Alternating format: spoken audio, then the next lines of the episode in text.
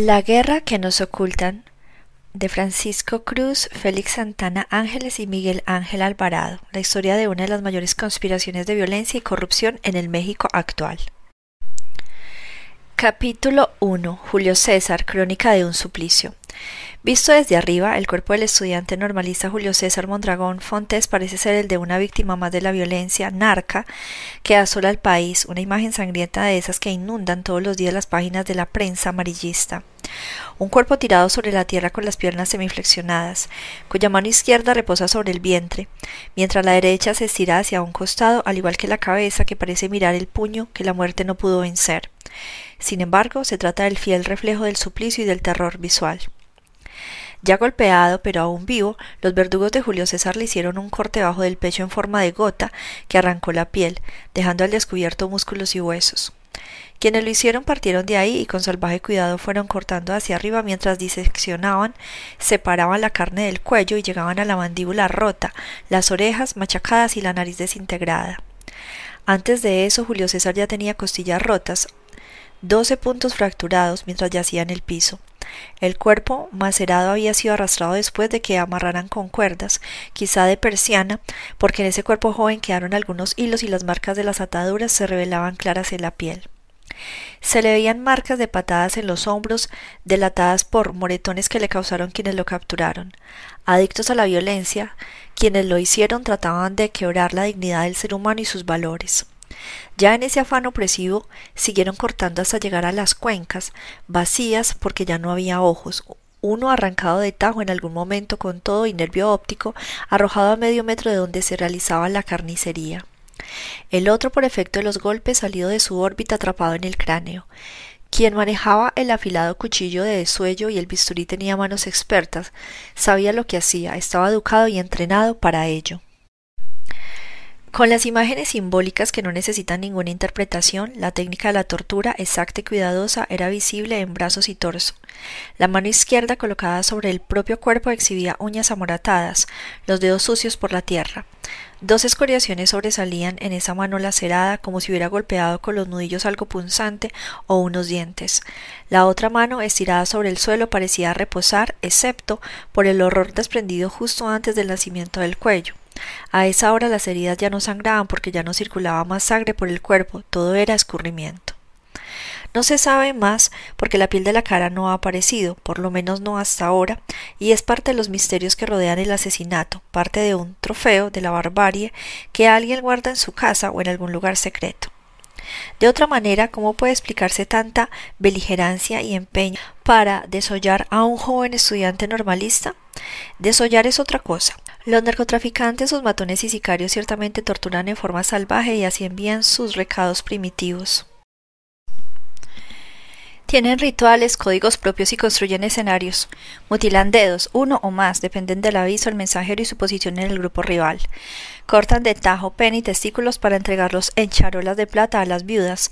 Dan el tiro de gracia, embolsan y deshacen cuerpos en ácido, encobijan, encajuelan, cuelgan y decapitan hasta llegan a matar con soplete.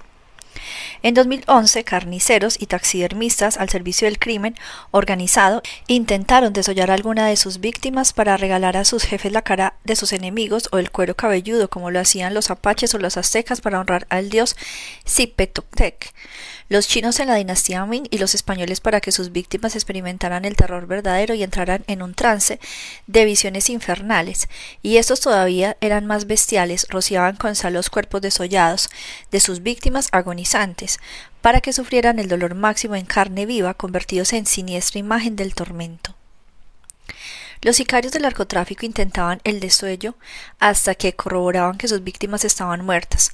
Resultó tan complicado el experimento que desistieron y se dedicaron a torturar, cortar cabezas, desmembrar y disolver carne con ácidos en tambos o tóneles industriales.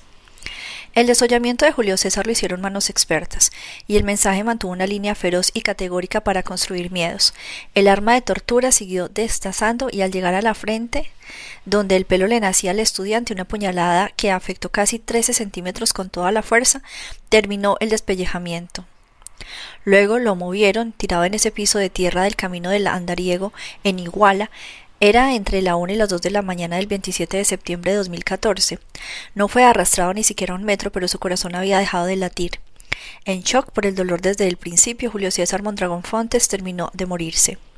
Sin saberlo, este joven normalista de Ayotzinapa se había convertido en un peligro para alguien y aunque no percibió la magnitud de lo que sucedía, hacer un repaso de sus últimas horas a partir de las comunicaciones privadas que registraron algunos de sus familiares, declaraciones de compañeros y hojas confidenciales de la empresa Telcel que aparecen para, por vez primera en este libro, aclara la situación, Muerte multifactorial relacionada con shock hipovolémico, asfixia y paro cardíaco por el intenso dolor y el sufrimiento mayúsculo del cuerpo macerado. En definitiva, la muerte de Julio César prueba que en México se ha vuelto a los métodos básicos para acallar la disconformidad, la tortura y el suplicio, dos recursos afines a las dictaduras y a las prácticas de la Santa Inquisición. Para sus verdugos era imperativo dejar un mensaje contundente, basado en ese terror que perturba los sentidos de todo aquel que se atreva a mirar, lo intuya o escuche el tema. Un aleccionamiento visual con el que Julio César se ha insertado en la genealogía trágica guerrense, guerrerense que puede documentarse hasta 1923 como parte de los procesos históricos del país. En el normalista hubo resistencia y honorabilidad. Lo atraparon porque tuvo la osadía de regresar para apoyar e intentar rescatar a sus compañeros que estaban siendo atacados. En sus verdugos hubo maldad extrema. Su ejecución es una enorme tragedia. Homicidio calificado, dicen las autoridades, pero no lo resuelven. Crimen de lesa humanidad, advierten la familia, Ayotzinapa, organizaciones no gubernamentales, periodistas independientes, el resto de México. Y las pruebas empiezan a salir, acusan. Las vejaciones a este joven de 22 años de edad, quien al día de su muerte pesaba 72 kilogramos y medía 1,76 metros, resumen el nivel de barbarie que vive el país. El plano secuencia es contundente. El rostro desollado y el cuerpo torturado circularon ampliamente por las redes sociales. Quien haya tomado las fotografías y las haya subido a Internet deseaba garantizar un consumo visual masivo que en su momento, por la agitación estudiantil y la fecha simbólica próxima, paréntesis, conmemoración de la matanza estudiantil del 2 de octubre de 1968, respondiera a una intención deliberada de aleccionamiento terror. En esas lecciones visuales se encajan las humillaciones en 2006 a personajes como Ignacio del Valle Medina y Felipe Álvarez Hernández, líderes de la rebelión civil en San Salvador Atenco, más conocida como la de los macheteros de Atenco, así como a la comandanta Néstora Salgado García. También las imágenes de la degradación y sometimiento público del doctor michoacano José Manuel Mireles Valverde, así como de los profesores Rubén Núñez Gines, Francisco Villalobos Ricardes, Otto Nazariega Segura, Juan Carlos Orozco Matus, Roberto Abel Jiménez García y Efraín Picasso Pérez, dirigentes de la Coordinadora Nacional de Trabajadores de la Educación, CNT, en el sur del país. Pero esto no se queda solo en lo visual. El símbolo son las víctimas y sus imágenes, mensaje concreto para seguidores y compañeros. Ya no se trata únicamente de contar con el mejor armamento, sino con los métodos más refinados de tortura que luego manos invisibles se encargan de difundir. Y estas víctimas todas tienen un denominador común, son líderes sociales, vivieron un proceso de luchas comunitarias, desafiaron al Estado y a su manera cada uno exhibió las incapacidades de la presidencia de la República, en especial de Peña Nieto, desde que era gobernador, para hacer frente a la delincuencia o a los abusos de la élite del poder político que intentan despojarlos de sus tierras ancestrales. Las imágenes de cada uno, sometido y degradado, son utilizadas para difundir pánico en la sociedad. Los sociólogos lo describen como la construcción social del miedo terrorismo mediático. El caso de Julio César no mueve a la curiosidad ni es parte de una leyenda urbana. Va más allá y forma parte de un plan mayor en la guerra psicológica, la circulación masiva de sus fotografías representan un acto malvado, un trastorno. Las imágenes configuran el poder del Estado, de los grupos del crimen organizado, que en muchas ocasiones es la misma cara de la moneda. Si no se colabora con ellos, se termina por pasarla mal. La política visual del terror puede parecer primitiva, pero su práctica puede ser tan sofisticada como profundos sus efectos, advirtió Richard Sherwin, profesor de Derecho y director de proyectos sobre persuasión visual en el New York Law School en la política visual del terror, un amplio ensayo reproducido el 26 de septiembre de 2014 en las páginas del periódico español El País, el mismo día de Iguala. con Julio César fueron más atroces. Lo primero que vieron sus compañeros de Ayotzinapa fue esa imagen y al otro día lo primero que vio su esposa, Marisela Mendoza Juan Juanstín, en la morgue del Servicio Médico Forense, SEMEFO, de Iguala fue a un hombre con el rostro cubierto y los brazos heridos recostado en una mesa metálica, con quemaduras de cigarrillo ennegreciéndole la carne. Ella, a quien los legistas habían advertido lo que vería, pidió que retiraran las vendajes, aunque ya sabía que se trataba de Julio César, porque en realidad lo primero que vio fue el brazo izquierdo de aquel cuerpo y corroboró desde la amargura qué significa identificar un cadáver, las antiguas marcas que tenía. Ese rostro era un naufragio de sangre y fuego. Marisa se trasladó a Iguala el 28 de septiembre. Iba con el tío de Julio César, el profesor normalista Cuutiplahuac Mondragón, quien se había enterrado de la muerte del sobrino por una de sus hijas. Una llamada y la fotografía del joven en El Sur, el periódico de Guerrero, terminaron por confirmar la noticia. Por otro lado, Lenin Mondragón reconocía a su hermano en Internet por una imagen que circulaba en las redes sociales. El examen pericial del levantamiento del cadáver firmado por el médico perito, especialista en medicina forense, adscrito a la Secretaría de Salud Estatal, Carlos Alatorre Robles, el 28 de septiembre causó estupor y furia en la familia del estudiante desollado, pues asentaba cuatro conclusiones frías, algunas incomprensibles y hasta disparatadas. Primera, la posición y orientación en la que se encontró el cadáver no se corresponde con la original inmediata a su muerte. Segunda, el suscrito estima que el lugar del hallazgo del cadáver este no se corresponde con el lugar de los hechos. Tercera, las lesiones presentadas en cuello y cara por sus características de nitidez al corte, el suscrito estima que estas fueron producidas por un agente vulnerante. Cuarta, las lesiones equimosis, localizadas en ambos costados e hipocondrio, fueron producidas por contusión directa por un agente vulnerante de superficie plana y corta regular. Otro documento, el informe de la autopsia, también firmado por Alatorre el 27 de septiembre del 2014, redondea el dictamen. 1. Equimosis en región clavicular izquierda, deltoidea, derecha y external, en cara anterior de abdomen, cara derecha de pelvis, codo derecho, cara proximal, cara posterior, interna de antebrazo derecho, codo izquierdo, cara dorsal de mano izquierda y derecha, tercio distal, cara posterior de antebrazo izquierdo, región dorsolumbar, escapular izquierda, supraescapular izquierda y cara izquierda de abdomen. 2. Signos de fractura, amputación reciente de premolar superior derecho. 3. Herida de 31 por 29 centímetros postmortem, de bordos irregulares y exfaselados, con marcas de caninos que interesaba toda la cara y cara anterior del cuello que interesa piel, tejido celular subcutáneo y músculos, preservando estructuras óseas. Y en este punto cabe una aclaración que sale del informe del prestigioso equipo argentino de antropólogos forenses EEAF, que tampoco validó la verdad de la PGR sobre el fuego en el basurero de Cocula que habría consumido a los 43 normalistas. El cráneo de Julio César presentó múltiples fracturas realizadas con un instrumento rombo en la parte derecha, occipital y maxilar, destrozándole prácticamente todos los huesos de la cabeza.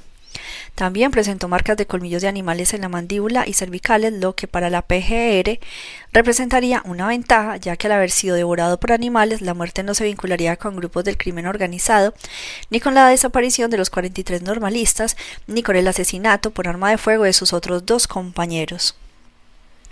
La GIEI en el centro de una campaña de persecución, amenazas y hasta el linchamiento de las páginas de algunos periódicos de la Ciudad de México, se iría del país advirtiendo que el gobierno federal carecía de interés para resolver la desaparición de los 43 estudiantes de Ayotzinapa. 4. Globo ocular izquierdo enucleado postmortem y globo ocular derecho sin tejidos blandos circundantes comidos postmortem por fauna del lugar donde se encontraba. 5. Pabellón auricular izquierdo mide 4.5 por 4.5 centímetros, con signos de haber sido masticada postmortem por fauna del lugar donde se encontraba. 6. Pérdida del lóbulo de pabellón auricular derecho postmortem por haber sido masticado por fauna del lugar. En el lenguaje común esos términos médicos y forenses podrían simplificarse. La causa de la muerte fue edema cerebral con múltiples fracturas en el cráneo, algo que no se apega a la realidad. La autoridad forense decía que los animales del lugar le habían comido parte de la cara a Julio César. Su familia destrozada como él se enfrentó desde el primer minuto al sistema desde ese momento que buscó minimizar ese asesinato y la desaparición de los 43 normalistas. No era creíble la versión de los animales ni menos que nadie supiera quién lo había matado. El Estado tenía una responsabilidad que pronto se convertiría en la abstracción que cerraba todas las posibilidades para hallar justicia y compensación.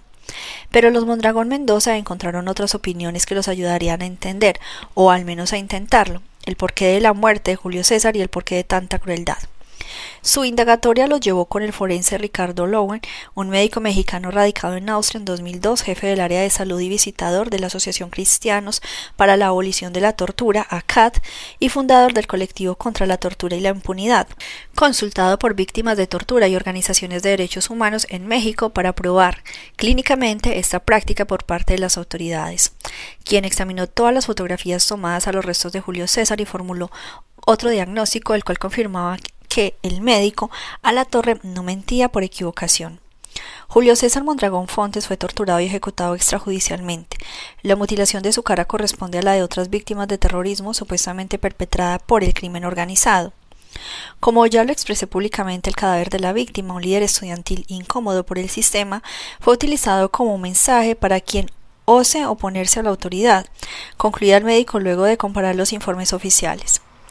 Lowe envió su estudio al equipo legal de la familia del normalista en agosto de 2015 y contradijo en seis páginas al forense del Iguala, pues para empezar, llama la atención que la gente de la PGJG, Procuraduría General de Justicia de Guerrero, concluya que el lugar donde fue levantado el cadáver de Julio César Mondragón no correspondiera al sitio de la muerte a pesar del lago hemático que aparece junto al cadáver. Este lago hemático muestra además que las lesiones fueron producidas en vida de la víctima. Digamos de paso que el lago hemático en el suelo y los hallazgos de hemorragia interna, así como del corazón vacío, indican que una causa de la muerte, si no la más importante, fue la hemorragia. Mirado en las fotos que contiene ese informe, el charco de sangre en medio del cual está el ojo del joven tiene la forma de guerrero, mapa ensangrentado que anuncia la realidad mexicana desde el relegado camino del andariego. México, formado en la década de 1940 con paciencia genocida, siempre el abrigo de la impunidad, se olvidó del desarrollamiento, tortura y asesinato de Julio César porque la tragedia colectiva de los estudiantes no dejó espacio para nada. El espacio desdeñó a esa muerte a pesar de ser una de las claves para entender Iguala y encarnar las razones para arrasar a los normales rurales. Esto les pasa, dijeron sin una palabra quienes cometieron esa carnicería. Hasta los padres de los 43, los alumnos sobrevivientes, el resto de la escuela y los medios de comunicación independientes entrecerraron los ojos sin buscar bien. Y sin embargo, cada uno encontró una hipótesis. Estos empeñados en contar los sucesos de esa noche, aquellos en demostrar que los soldados habían participado y los demás en que el narcotráfico estaba inmiscuido. Todos tuvieron razón, aunque nadie conectó las historias dispersas en el pasado reciente y lejano. Algunas respuestas estaban allí, no todas en la escuela o en las matanzas atribuidas a narcotraficantes. Julio César fue torturado y abandonado en el camino del Andariego, una terracería de la forma de Y, que no es ningún paraje solitario como se ha hecho creer. En la ciudad industrial de Iguala a dos minutos pie en línea recta desde la plana refresquera de Coca-Cola y frente de una herrería, justo atrás del hotel del Andariego y de las oficinas de Hacienda. Esa embotelladora trabaja 24 horas y los obreros al salir buscan la avenida principal, pasando justo por donde se encontró el cuerpo del joven. A cuatro minutos y medio de donde yacía hay una antena de transmisiones que apenas se ve cuando nubes de arena barren el lugar. El andariego es parte de un laberinto de calles terregosas, ciertamente bordeadas de basura a un costado, pero no solitarias.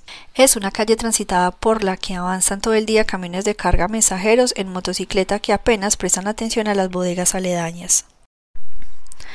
La antena transmisora está en el jardín de una casa bardeada y de portón inconmovible en la que por mucho que uno se detenga nadie aparece. Está casi enfrente de la Coca-Cola, la casa bardeada en el centro de comando, comunicación y cómputo de Iguala, C4, cerebro de la ciudad que esa noche solo tenía en funcionamiento 5 de las 25 cámaras de vigilancia, como registró la inspección del perito profesional de informática de la PGR, Selene Fonseca Rueda, quien recibió la orden de analizar los videos que tuviera el C4 relativos al 26 de septiembre a partir de las 2 y hasta las 6 de la tarde del 27 de septiembre. En el oficio CEIDO o MS FEA y 0897-201 el 12 de noviembre de 2014. Ella se presentó el otro día en la sede del C4. Nada pasa en Iguala sin que lo vea alguna de las cámaras del C4. La concepción de todos ellos en el país parte de la idea de que una especie de Big Brother gubernamental y su labor descansa en dos pilares, atender temas y problemas de seguridad pública, además de coordinar trabajos de investigación para procuración de justicia, pero que en términos comunes se traduce en labores de espionaje contra la población y dirigir labores de protección civil. En los hechos, el C4 representa un punto de contacto entre todos los funcionarios y dependencias o órganos del gobierno que atienden a la ciudadanía. Los centros recopilan información en tiempo real y la envían a todas las oficinas, dependencias y organismos responsables de la seguridad, donde se analiza, se digiere y se toman las decisiones correspondientes. Cada C4 representa la visión de los gobiernos federal y estatal respectivos. Estos tienen todos los informes desde la más pequeña manifestación o mitin hasta el más mínimo accidente, los fenómenos naturales y los enfrentamientos nada se les escapa, y apuntalan lo que hace el Centro de Investigación y Seguridad Nacional CISEN o Policía Política responsable de la investigación, análisis y espionaje de campo, lo mismo que las Fuerzas Armadas a través de sus indicadores infiltrados o espías. Desde 1940 la policía política, el ejército y la marina armada lo harían, lo harían abiertamente en la década de 1960.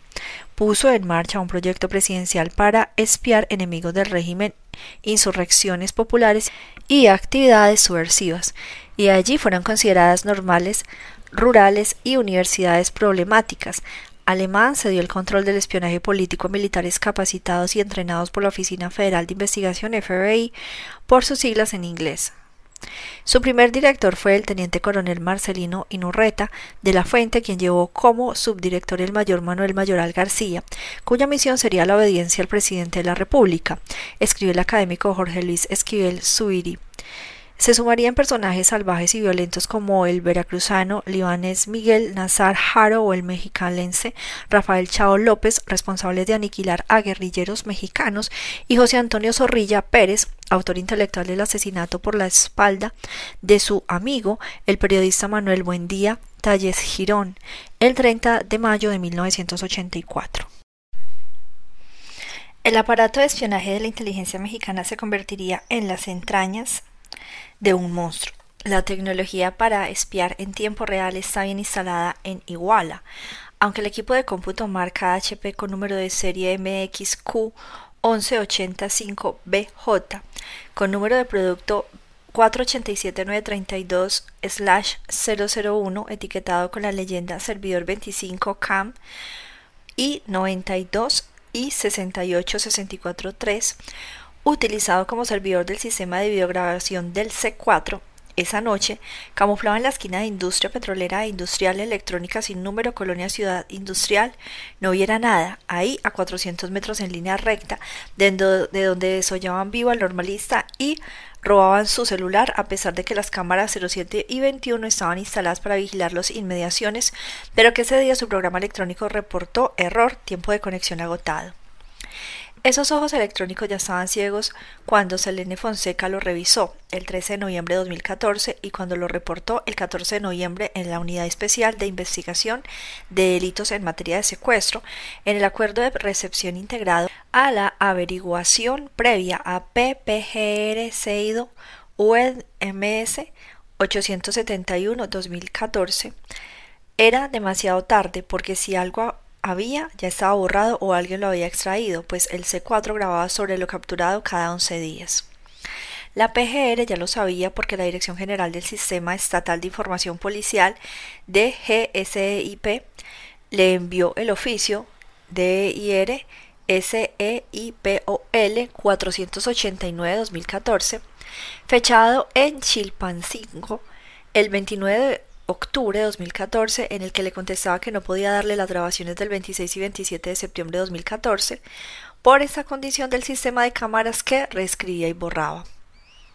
No es que no quisiera, es que no había material. En cambio, entregó información de dos cámaras al Procurador de Justicia de Guerrero, Iñaki Blanco Cabrera, una con el nombre de Salida a Taxco y la otra prolongación Carina, ubicada en la calle Prolongación Carina esquina Ferrocarril, que habían grabado entre las 21 y las 4 del 26 y 27 de septiembre. En este juego de hacerse el ciego, la perito Fonseca se llevó un chasco cuando supo que el personal del C4 ya no era el mismo que había operado las cámaras aquella noche y que los nuevos empleados ni siquiera sabían cómo buscar imágenes. De todas formas, confirmó que solo cinco cámaras funcionaban hasta el 13 de noviembre, como escribió en el reporte que entregó al otro día a la agente del Ministerio Público de la Federación, Erika Ramírez Ortiz. Fonseca cometió un error cuando enlistó las 25 cámaras de la zona y reportó el estado que guardaban, pues dejó fuera a dos de ellas las que corresponden a los números 18 y 23. Simplemente se las saltó sin mayor explicación y nadie se dio cuenta. Para Fonseca había 25 cámaras, pero solo apuntó el estado de 21 y dijo que las que estaban activas eran las denominadas como Central de Abastos, Salida a Taxco y Prolongación Carina. Al principio se supo que había cuatro videos disponibles, pero la periodista Anabel Hernández documentó un quinto en el que se observa que 13 vehículos circulaban por periférico poniente en dirección a la carretera 51 con personas capturadas vigiladas por hombres armados. A esa cámara de seguridad que no se especifica cuál es, se le hizo apuntar hacia el cielo cuando pasaba el convoy. Esos videos quedaron fuera de la investigación de la PGR. Según Fonseca y la PGR, las cámaras denominadas Estrella de Oro, Leona Vicario, dos equipos llamados C4, Caja, La Monarca, Trébol Poniente, Periférico Sur, Emiliano Zapata, Hospital Especialidades, Tribunal de Justicia, Independencia, Zócalo, Mercado, López Rayón, La Feria, Mariano Herrera, Aldama, Galeana, Hospital General y Tuxpan no funcionaron el 26 y 27 de septiembre.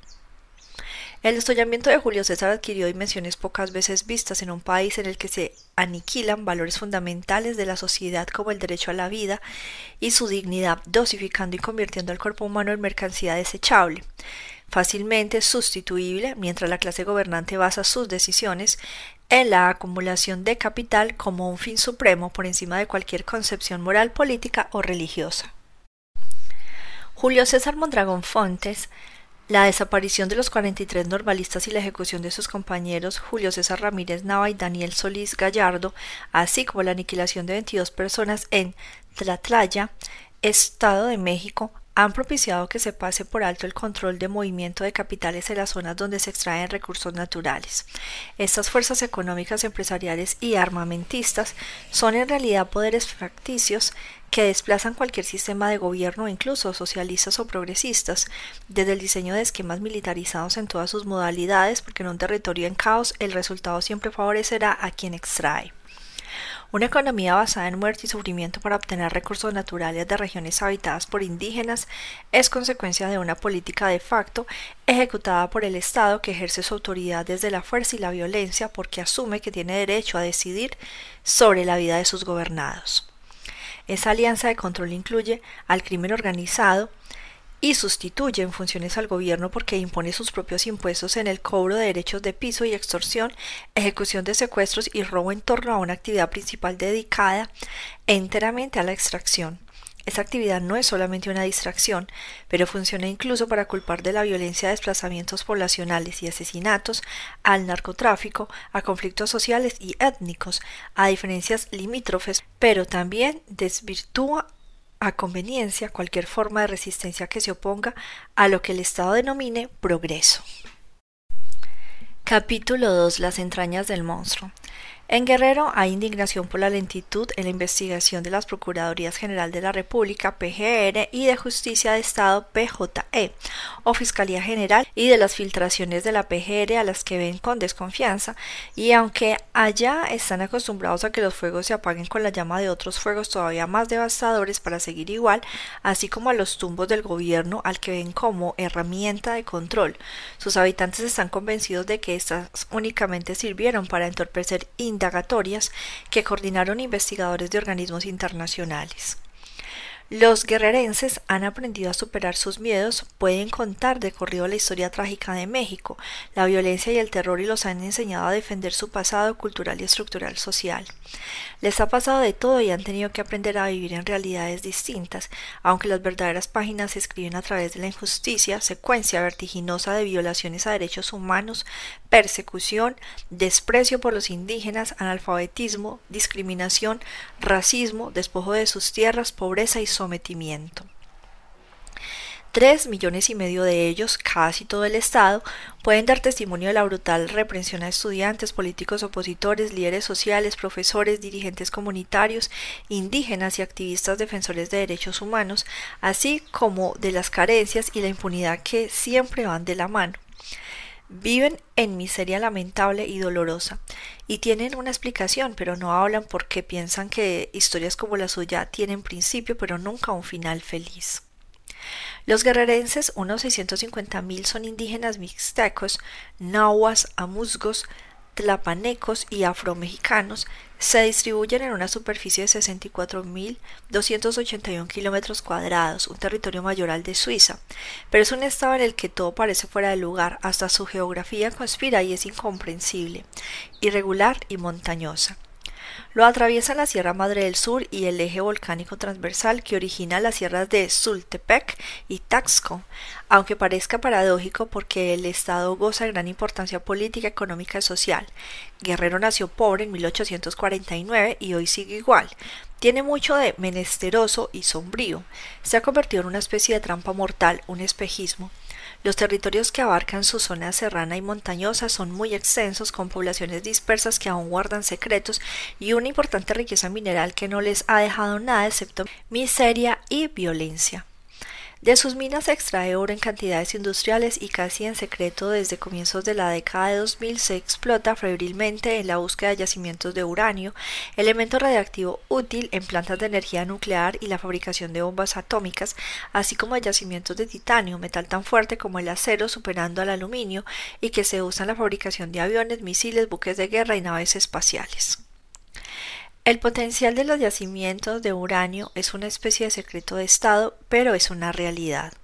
Por su parte, el titanio, que tiene otros usos como domésticos y muy rentables, como la producción de teléfonos celulares, sillas de ruedas, muletas, implantes dentales y hasta piercing corporales, aparecen desde hace tres lustros en mapas oficiales del gobierno federal, desde zona de Tamaulipas, Baja California Sur, Colima, Oaxaca y Chiapas hasta todo el litoral de Guerrero.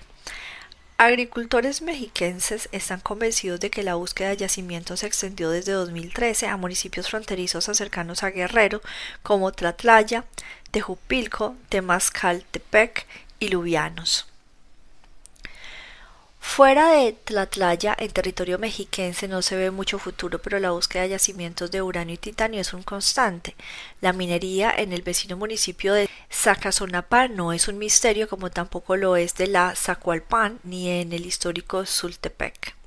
Guerrero forma parte de la región de Pacífico Sur de México y gracias a las frecuentes referencias noticiosas, sobre todo relacionadas con la violencia, el crimen organizado, algunas saben que este estado colinda al sur con la inmensidad del Océano Pacífico, al norte con los estados de Morelos, la segunda entidad menos pacífica del país, y el estado de México, refugio de grandes capos de narcotráfico y notable porque es la tierra del presidente Enrique Peña Nieto. Al este con Puebla y empobrecida Oaxaca, y al oeste con el también violento Michoacán, donde se originaron los carteles de la familia michoacana, Guerreros Unidos y los Caballeros Templarios.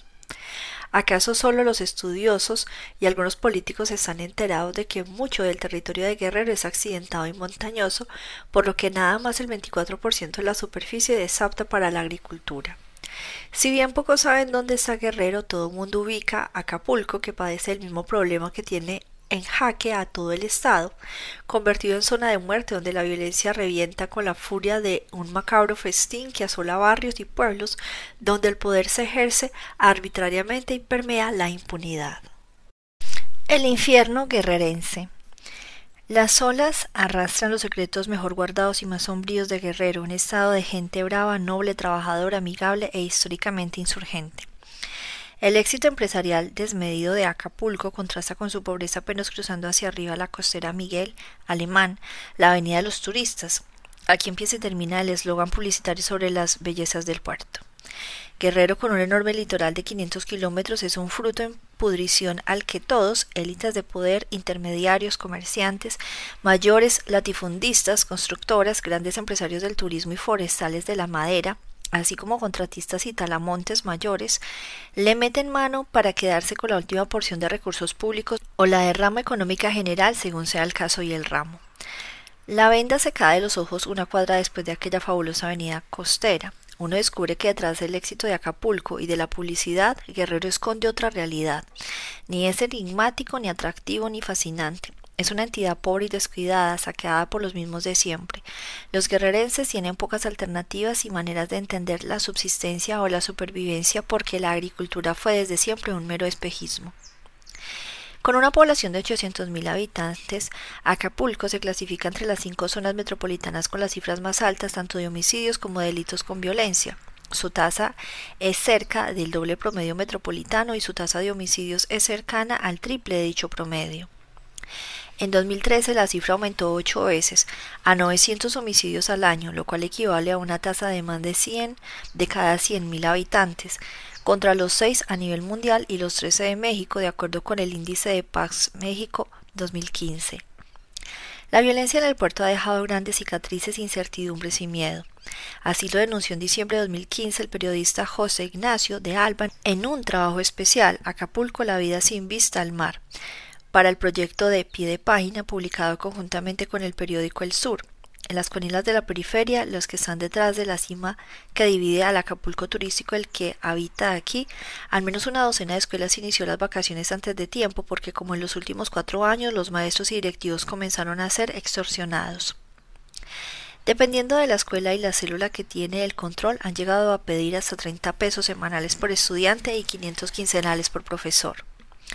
Las callejuelas de esas colonias Renacimiento Simón Bolívar, Zapata, Villa Paraíso la unidad habitacional Luis Donaldo Colosio, la Nesa Guerrense, donde vive la mayoría de los acapulqueños, son trampas llenas de señales de alerta, cortinas cerradas con letreros de se renta, casas abandonadas, una barda que dice ni un médico desaparecido más. Hay al menos 17 células criminales que matan con impunidad en el puerto. Tal situación repercutió en algo peor para los acapulqueños, pues ahuyentó al turismo internacional cuya demanda empezó a caer en 2007 y para 2012 ya era una catástrofe. Solo entre 2002 y 2015 cerraron por lo menos 600 comercios, tiendas departamentales y restaurantes. En noviembre de 2015, el director de la Asociación de Hoteles y Empresas Turísticas de Acapulco, AJETA, Héctor Pérez Rivero hizo a la revista Expansión CNN declaraciones que estremecieron al sector. Tengo miedo, no salgo en altas horas de la noche, procuro hacer mi vida lo más simplificada posible y no porque tenga miedo por hacer algo, simplemente por no estar en el lugar y la hora equivocada. En Guerrero el drama es permanente, con mareadas continuas de violencia, la de caciques primero, luego la de los mayores explotadores de madera, mexicanos y extranjeros, y la de talamontes ilegales que dieron paso a la del Estado y las organizaciones paramilitares, hasta llegar a la de grupos del crimen organizado, y volver a la del Estado. Pero Acapulco es apenas una referencia. También puede hacerse un tour de pobreza, violencia y terror de Arcelia, Chipancingo, Citlatla, Tlapa, Cayuca de Catalán, Tixla y Teloloapan. En cualquier municipio es igual. Un recorrido por el estado basta para atestiguar la realidad. El campo a lo que queda de él está en el abandono, es presa de los caciques, la delincuencia organizada y hoy las transnacionales mineras.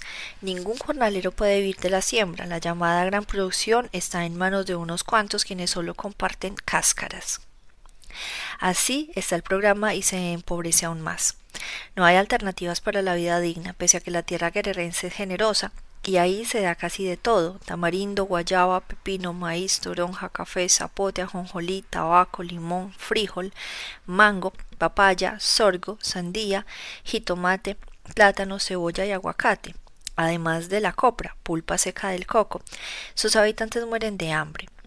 Y en los lugares en los que se producen marihuana y amapola los jornaleros trabajan en las condiciones de semiesclavitud y esclavitud. La generosidad narca es un mito.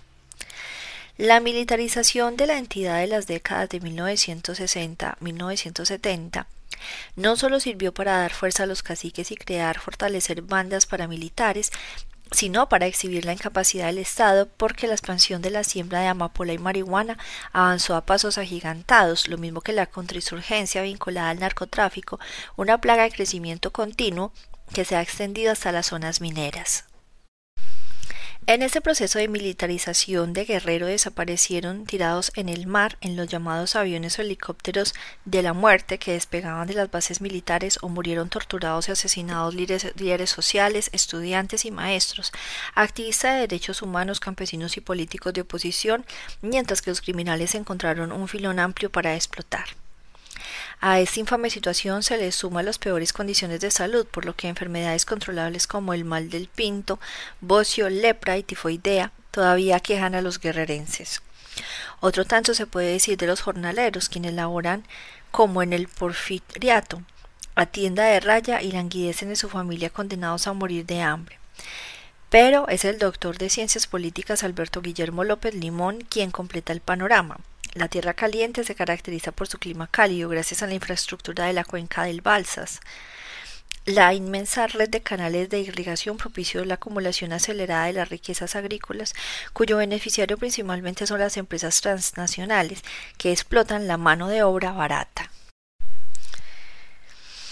Y las artesanías, por maravillosas que sean, los hábiles artesanos guerrerenses moldean palma, textiles, alfarería, orfebrería, madera y piel, y el bonote o desecho del coco. Además dan para mal comer cuando dan. El comercio y el turismo en la zona dorada, Acapulco, Ixtapa, Cihuatanejo y Taxco ya no son los que eran, son una sombra controladas por unos cuantos. En fin, puras malas noticias de esos pésimos gobiernos, la década perdida, Escribió el 15 de mayo de 2015 Alfredo Hernández Fuentes en la columna que publica en el periódico Novedades de Acapulco, refiriéndose a las administraciones municipales y estatales del PRD con Seferino Torreblanca Galindo y Ángela Aguirre Rivero. Nada que celebrar, solamente muertos por enterrar, florecimiento de empresas funerarias y nuestro personaje más rico, el magnate Carlos Slim el mecenas de Acapulco, ya no quiso saber nada y no regresó. Por si algo hiciera falta, su fauna está a punto de colapsar. En peligro de extinción se encuentra el águila, el venado, el jaguar, la tortuga, la iguana, el coyote, la zorra gris, el tigrillo y hasta la liebre. La pesca incipiente y autoconsumo fue buena hasta las décadas de 1930 y 1940, cuando el presidente Miguel Alemán Valdés puso en marcha una política para desnaturalizar Acapulco y entregó el puerto a grandes capitales, así como un grupo de ambiciosos políticos revolucionarios apurados por hacerse millonarios. Así pues, de los 81 municipios guerrerenses, 37 son considerados de muy alta marginación y 36 de alta. Ni la capital, Chilpancingo, el centro del poder político de la entidad, ni el millonario Acapulco están a salvo de la miseria. Pasa lo mismo en la región de la montaña, pero también en la costa chica, en tierra caliente o en cualquiera de las otras siete regiones que forman la entidad. Detrás del eslogan publicitario que señala a Guerrero como un estado de exuberancia y placer gastronómico para los amantes del buen comer, se esconden niveles de desnutrición infantil, se esconden niveles de desnutrición infantil y mortalidad materno-infantil comparables en la montaña a los índices de los países más pobres de África como Nigeria, Malí, Somalia y Malawi. Ejemplo común de la miseria es el municipio de Cochuapa, el grande, pero también se puede nombrar a los de Mectlotonoc, José Joaquín Herrera, Acatepec, Olcosauca de Guerrero, Xochistlahuaca, Zapotitlán, Tablas y Ayutla, de los líderes donde el drama no es menor. Allí las personas se han acostumbrado al dolor. En la zona de la montaña la muerte suele llegar antes de los 13 años de edad. Ana Paula Hernández, quien durante cuatro años fungió como subdirectora del Centro de Derechos Humanos de la Montaña, Tlachinoyan, advirtió, llegué a Tlapa y dije, este es el infierno. Me pareció un lugar terrible con un calor espantoso, era un lugar con una pobreza tremenda. En la montaña hay un asunto de impunidad, de racismo y discriminación. Muchos tenían razón. Las personas se mueren de diarrea, prematuridad y bajo peso al nacer, gripe y enfermedades de las vías respiratorias derivadas de eso, deshidratación y hambre. Todo ello, entre otras cosas, los obliga a migrar o delinquir. El éxodo o emigración masiva, como se le dice Eufemísticamente es una travesía de horror, no importa dónde vayan porque ahora van a cualquier lugar. La crisis del campo y la violencia han propiciado la expulsión de los campesinos que antes solos huían de sus casas por la noche para ponerse a salvo del peligro que representaban el accionar de las armas de fuego y el trajinar de grupos armados paramilitares, criminales, policías y militares. Ese binomio de violencia y miseria perenses las condena o engancharse como jornaleros o peones macuarros de albañilería en el sector de la construcción en los estados ricos del norte o hasta en el vecino Mechoacán, cuya situación no es la más halagüeña. El punto es huir. Hay miles de familias en movimiento permanente. La montaña donde habitan las etnias Tlapaneca, Mixteca y Nahua se ha convertido desde principios de la década actual en la principal zona expulsora de migrantes en todo el país y cada año es más notorio el éxodo. Es más serio de lo que parece. Si bien los criminales los obligan a unirse a trabajar para ellos en condiciones de esclavitud, la policía y el ejército no representan ningún alivio. Les tienen el mismo miedo. En 1998, cuando prologó el libro Violencia de Guerrero de la periodista Maribel Gutiérrez, el extinto escritor y ensayista chihuahuense Carlos Montemayor alertó. La policía es sinónimo de ocupación, represión, saqueo, no de seguridad ni legalidad. La ocupación militar es sinónimo de invasión, sometimiento y terror. Abandonan sus tierras o mueren. No se llevan nada. De acuerdo con el Instituto Nacional de Estadística y Geografía INGI, cada año Cerca de 80.000 guerrerenses emigran a Estados Unidos, donde su principal destino es Chicago, y Illinois, la segunda ciudad con más guerrerenses después de Acapulco. También huyen a Nueva York. Abandonan sus tierras o mueren, se llevan nada. La situación alarma. El 30 de abril de 2015, una nota de Tatiana L. Montalvo publicada en el periódico electrónico Animal Político precisó según la Secretaría de Desarrollo Social, Sol, desde mediados de la década de los 90, de Guerrero emigraron 388 mil jornaleros agrícolas de las zonas indígenas y rurales del estado. La Sol identifica a Guerrero como el estado con más migración laboral que afecta particularmente a indígenas. Los desplazamientos masivos forzados forman parte de una realidad poco conocida del impacto de la violencia, pero se agravaron desde principios de 2007 cuando el presidente Felipe Calderón Hinojosa, sin un plan real, a tontas y locas y sin propuesta para ayudar a los habitantes de zonas afectadas, declaró una torpe guerra armada a los carteles del narcotráfico. Los resultados están aquí. El desplazamiento forzado no ha parado y el gobierno de Peña tampoco ha sido capaz de articular una política de atención. Y el narcotráfico sigue como siempre. En el libro Desplazamiento interno inducido por la violencia, una experiencia global, una realidad mexicana, la investigadora Laura Rubio Díaz Leal, una de las pocas estudiosas de este fenómeno, documentó en el país 121 episodios de desplazamiento forzado de 2008 a 2014, como consecuencia de enfrentamientos entre carteles y fuerzas de seguridad pública, intolerancia religiosa y conflictos políticos. Y en sus estadísticas, Guerrero ocupó el primer lugar con 26 casos o 21.49% del total, seguido por el 19 o 15.70% de Michoacán y los 18.14% de Oaxaca. La situación es muy seria porque de enero de 2014 a febrero de 2015 se reportaron 23 desplazamientos masivos en el país.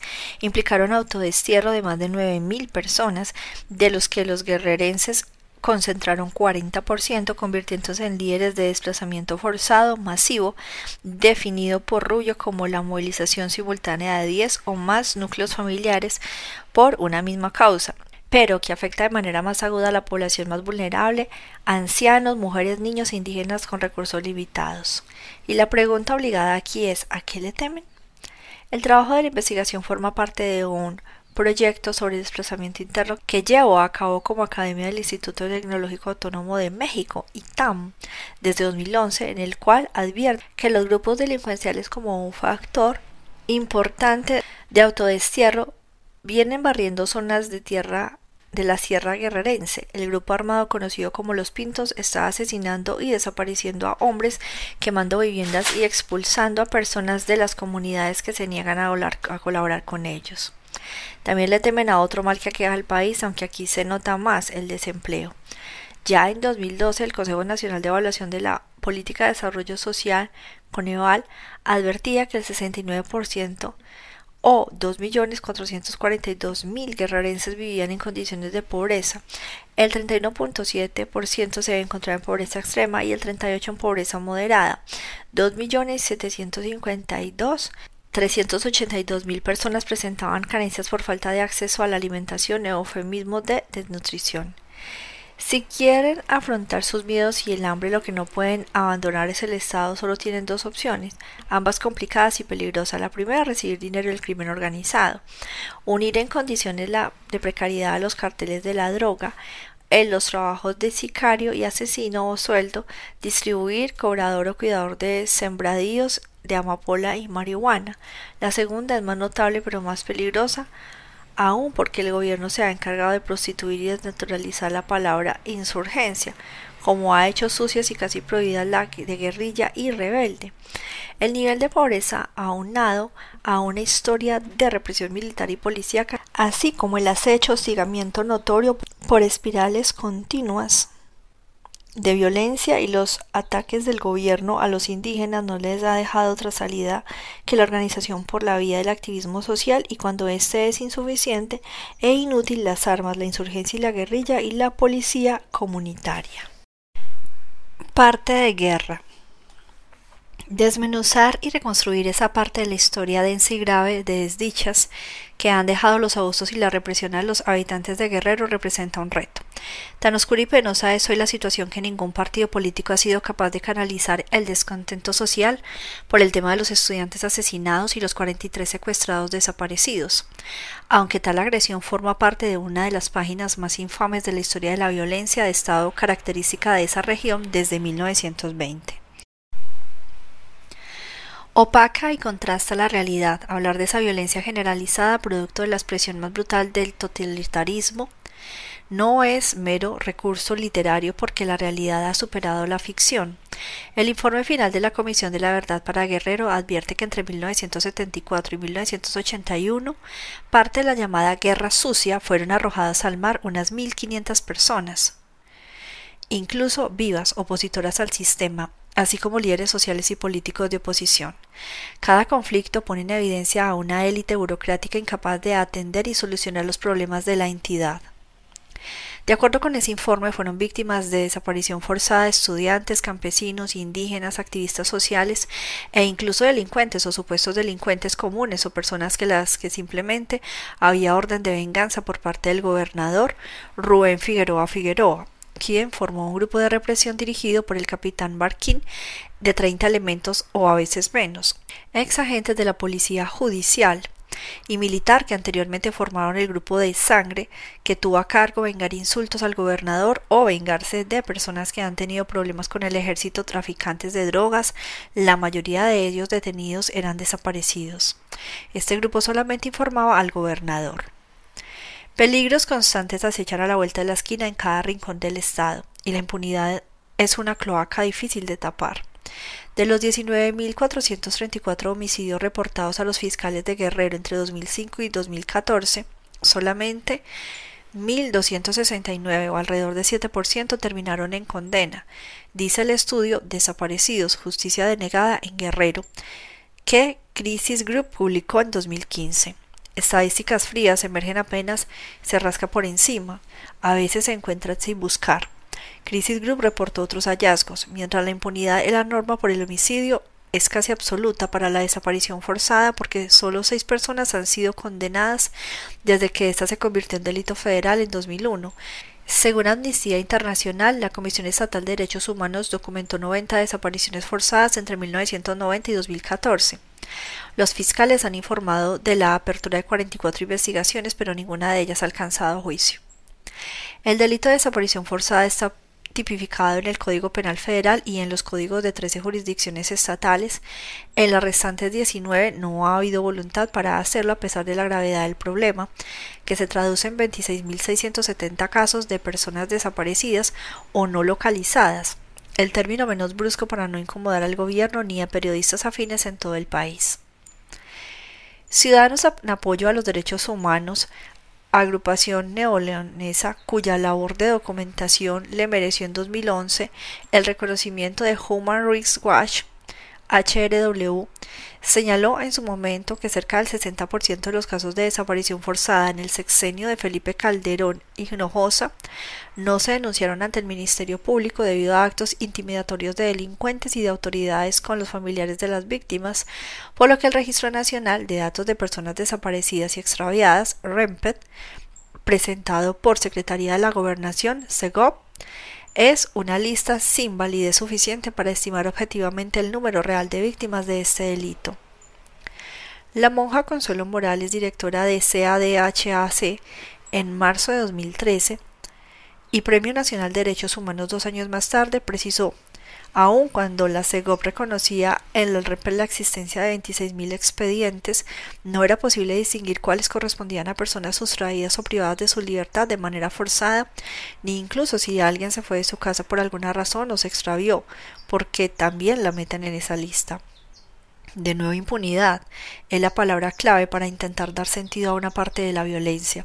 Y Crisis Group lo sabía. Advierte que las cifras que presentó en su estudio pueden no reflejar los niveles reales de la inseguridad en un estado donde más del 94% de los delitos no se denuncian, según estimaciones de una encuesta nacional sobre víctimas del gobierno. La impunidad es la norma incluso para delitos delitos denunciados. Solo alrededor de dos tercios de las denuncias penales se calculan que el 3% de todos los delitos son investigados. El informe levantó de inmediato una pregunta ¿qué pasaría si en México se presentara el total de denuncias por el número real de delitos que se cometen cada día o que las autoridades del ramo se propusieran atender la totalidad? La respuesta fue un asertivo que tuvo una respuesta simple el 7 de febrero de 2016. En palabras de la periodista Alejandra Padilla, en una nota amplia que escribió para el periódico electrónico, sin embargo, el sistema de justicia colapsaría. La desconfianza de las autoridades y la falta de infraestructura son de los factores principales para no denunciar. Así el círculo de la impunidad en México es beneficiado.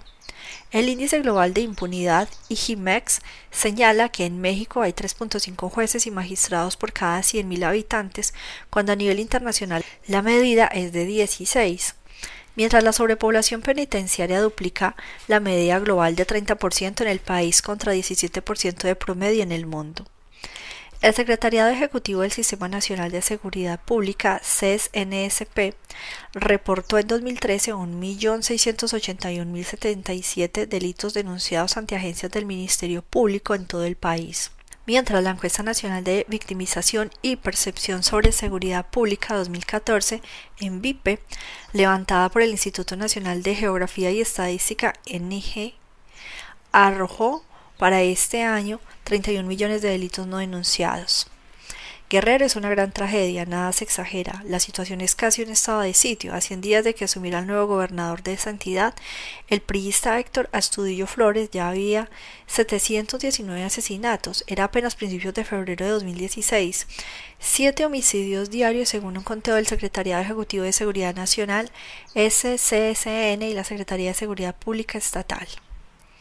Justo antes de que terminara la primera quincena de enero de 2016, un grupo armado levantó a 21 personas en la comunidad de El Salitre, en el históricamente peligroso municipio de Arcelia, y otro comando secuestró a cinco profesores, uno de ellos el director de la secundaria técnica 114 en la pequeña comunidad de Santa Ana del Águila del municipio de Ajuchitlán del Progreso. Posterior a un pago de rescate por 2.5 millones de pesos, los profesores tuvieron suerte a medias. Guadalupe Olea Juárez, José María Torres Suaztegui, Martín Blanca Luciano y Javier Calderón Olea fueron liberados. El director de la escuela Joaquín Real Toledo murió desde el primer día supuestamente por complicaciones de salud. Los informes policíacos atribuyeron la liberación a un operativo antisecuestro en la comunidad de San Francisco, municipio de San Miguel Tolotopán, pero no hubo disparos ni detenidos.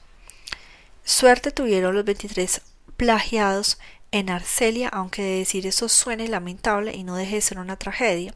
El grupo que los secuestró en círculos oficiales se atribuyó a la organización criminal Los Tequileros, una célula del cartel de Guerreros Unidos. Lo hizo solo para llamar la atención del gobierno y denunciar la participación que tienen las organizaciones del crimen organizado en la minería del Estado sobre todo en las actividades derivadas como el transporte de material.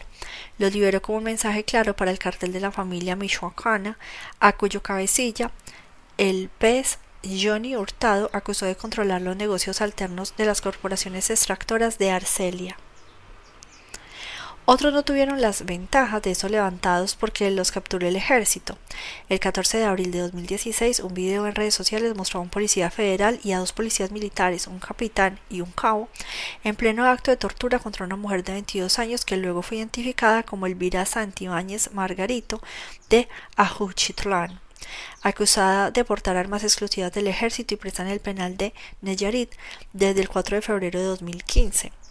Señala como integrante de la familia Michoacana y Santibáñez, identificada como La Pala, la detuvieron junto a otros dos, José Villalobos y Juan Hernández Villa, originarios de Arcelia, y le decomisaron tres cuernos de chivo y una AR-15.